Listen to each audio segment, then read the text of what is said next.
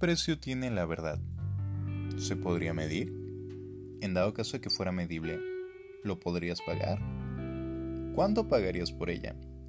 ¿Estarías dispuesto a dar o dejar algo a cambio de obtener la respuesta de eso que te ha estado carcomiendo por días, meses o años? Existen personas enfocadas en apoyarte para sacar la verdad a flote, tales como abogados, detectives privados, entre otros varios. Pero te has preguntado, ¿qué precio tendrían los mejores abogados del mundo? Bueno, pues existen varios, como lo vendría siendo el primero, Wichai Tongtan. Él tiene un costo de 860 millones de euros. Este abogado tailandés de 67 años, casado y padre de cuatro hijos, ha representado a clientes extremadamente poderosos, como lo es el primer ministro de Tailandia, Thaksin, y es consejero de numerosas corporaciones del sudeste asiático, como Bangkok. Tiene el número 17 de las 50 mayores fortunas de Tailandia, datos según Forbes. El segundo, Willy Egari. Él tiene un costo de 73 millones de euros, fundador del primer buffet integrado solo por letrados de la raza afroamericana. Gary ha ganado demandas contra grandes corporaciones, entre ellas Disneylandia. La revista Forbes lo ha catalogado como uno de los 50 mejores abogados de Estados Unidos. El tercero, John Branca, tiene un costo de 37 millones de euros. Estadounidense y especializado en derecho del mundo de los espectáculos. Entre sus clientes figuran The Rolling Stone, Michael Jackson, The Beach Boys, Aerosmith, entre otros. Y como dato, el padrino de su primer matrimonio fue Michael Jackson. Hay otros varios como lo sería Joel Segal, que tiene un costo de 20 millones de euros, y Vernon Jordan, que tiene un costo de 9 millones de euros. También están los detectives. De estos no pude conseguir los precios que manejaban, pero sí la importancia que tuvieron en este ramo.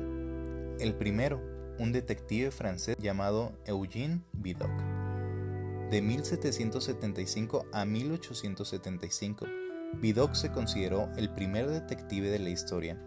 Fue el primer director de la Oficina de Seguridad Nacional Francesa y se le atribuyen avances claves en el mundo de la investigación criminal, como los relacionados con la balística o los expedientes de pesquisas. Él era detective, escritor, policía, militar y detective privado Pese de haber tenido varios expedientes criminales, fue inspiración de varios personajes principales de varias novelas. ¿Sabes cuáles son? También hay otros detectives, como lo fue Alan Pinkerton, de 1819 a 1884, escocés, creador de la primera agencia de detectives privados del mundo llamado Pinkerton con un lema Nunca dormiremos. We never sleep. Él muere a los 65 años debido a la gangrena. Como podrás ver, el costo de la verdad no se puede no se puede catalogar. Cada persona decide qué valor ponerle a esta verdad. ¿Qué serías capaz de hacer? ¿Dejarías atrás una relación por obtener una verdad, quedarte con la duda, quedarte con la intriga, seguir adelante, perder un empleo, amistades o inclusive pagar un abogado como los anteriores mencionados. Cada quien decide qué precio ponerle a la verdad, qué tan importante es para esa persona y lo más primordial, ¿qué harías al obtener esa verdad? ¿Qué harías al obtener esa respuesta? ¿Te sería de utilidad? ¿O solamente habría servido para, no lo sé, para satisfacer tu ego y perder muchas cosas más a cambio? En fin, con esto me gustaría dar inicio al tercer capítulo de esta obra. En el capítulo pasado nos quedamos cuando Lobo se topa con el dios al escuchar las voces. después de que lobo dice el por qué, al hacerlo, el cielo se estremeció y brilló más que nunca. Desde lo alto se escucha una pequeña y susurrante voz, tan gentil pero tan fuerte al mismo tiempo. Y esa voz lo que dijo fue, Lobo, ¿eres tú hijo mío? Esa fue la voz del Dios, de aquel ser supremo que era el que les había dado la vida a todos y cada uno de los seres que están en ese planeta llamado Tierra, y de igual manera el creador de ella misma. Y así fue como comenzó aquella plática. Lobo responde, sí, soy yo. Pero ¿y tú? ¿Quién eres? Soy yo, hijo mío, tu padre.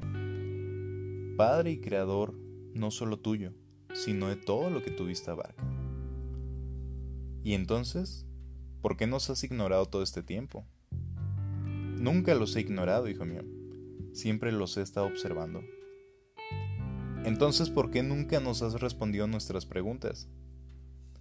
Pero hijo, tú nunca me has hecho ninguna pregunta. Te he otorgado la bendición y el don de la palabra. Sin embargo, nunca salió esa pregunta de tu boca. Pero sí preguntaba. Lo hacía junto con Luna cada noche al ver el vacío cielo. Lobo, ¿verdaderamente me lo preguntabas? ¿Verdaderamente quieres esas respuestas? La que preguntaba eso noche con noche era Luna, no tú. Pero Luna es igual tu hija. Aún así yo no quisiera saberlo, ella sí, y lo merece, merece saberlo. Así es, hijo. Pero a Luna no le di tal bendición. Ella tiene otras bendiciones y otras virtudes. Tiene otra misión. ¿Misión? ¿A qué te refieres con misión? Veo que esta vez tienes preguntas, hijo. Y las respuestas te las puedo dar. ¿Pero estás dispuesto a tomar el precio por ellas? ¿El precio? ¿De qué precio estamos hablando? Te puedo dar todas las respuestas que es, hijo mío. Pero eso implicaría el no volver a ver a Luna. ¿Qué? ¿Por qué? Te lo he dicho ya, hijo mío. Los dos tienen misiones diferentes. No están hechos para estar unidos el uno del otro. Por ello, tales diferencias tan grandes.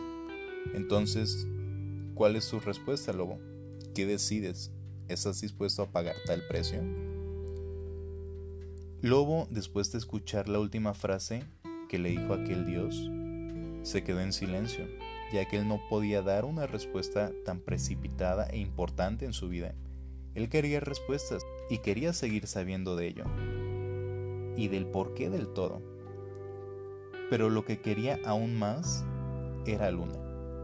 Así que Lobo tomó su decisión y por primera vez dijo todo, con un silencio. No pudo dar respuesta alguna, así que simplemente se dio la media vuelta y se alejó del lugar, sin mirar atrás, sin hacer nada más que pensar. ¿Qué le diré a Luna?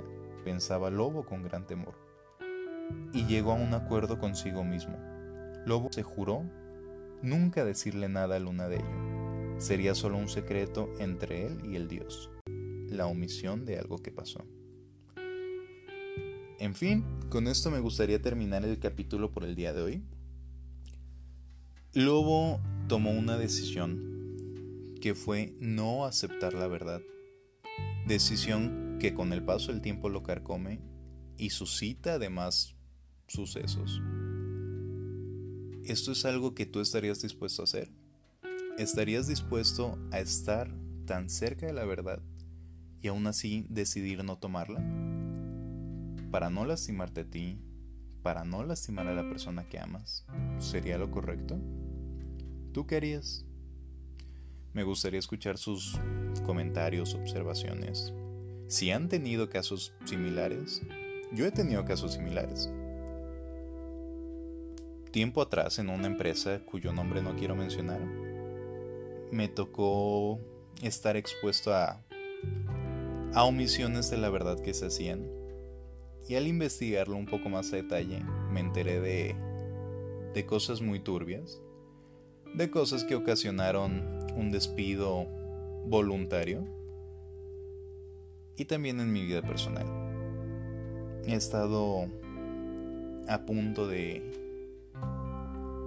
de saber verdades que me carcomieron durante mucho tiempo y al menos yo en lo personal decidí quedarme con la duda. Una duda que con el paso del tiempo se hace grande y puede llegar a carcomer.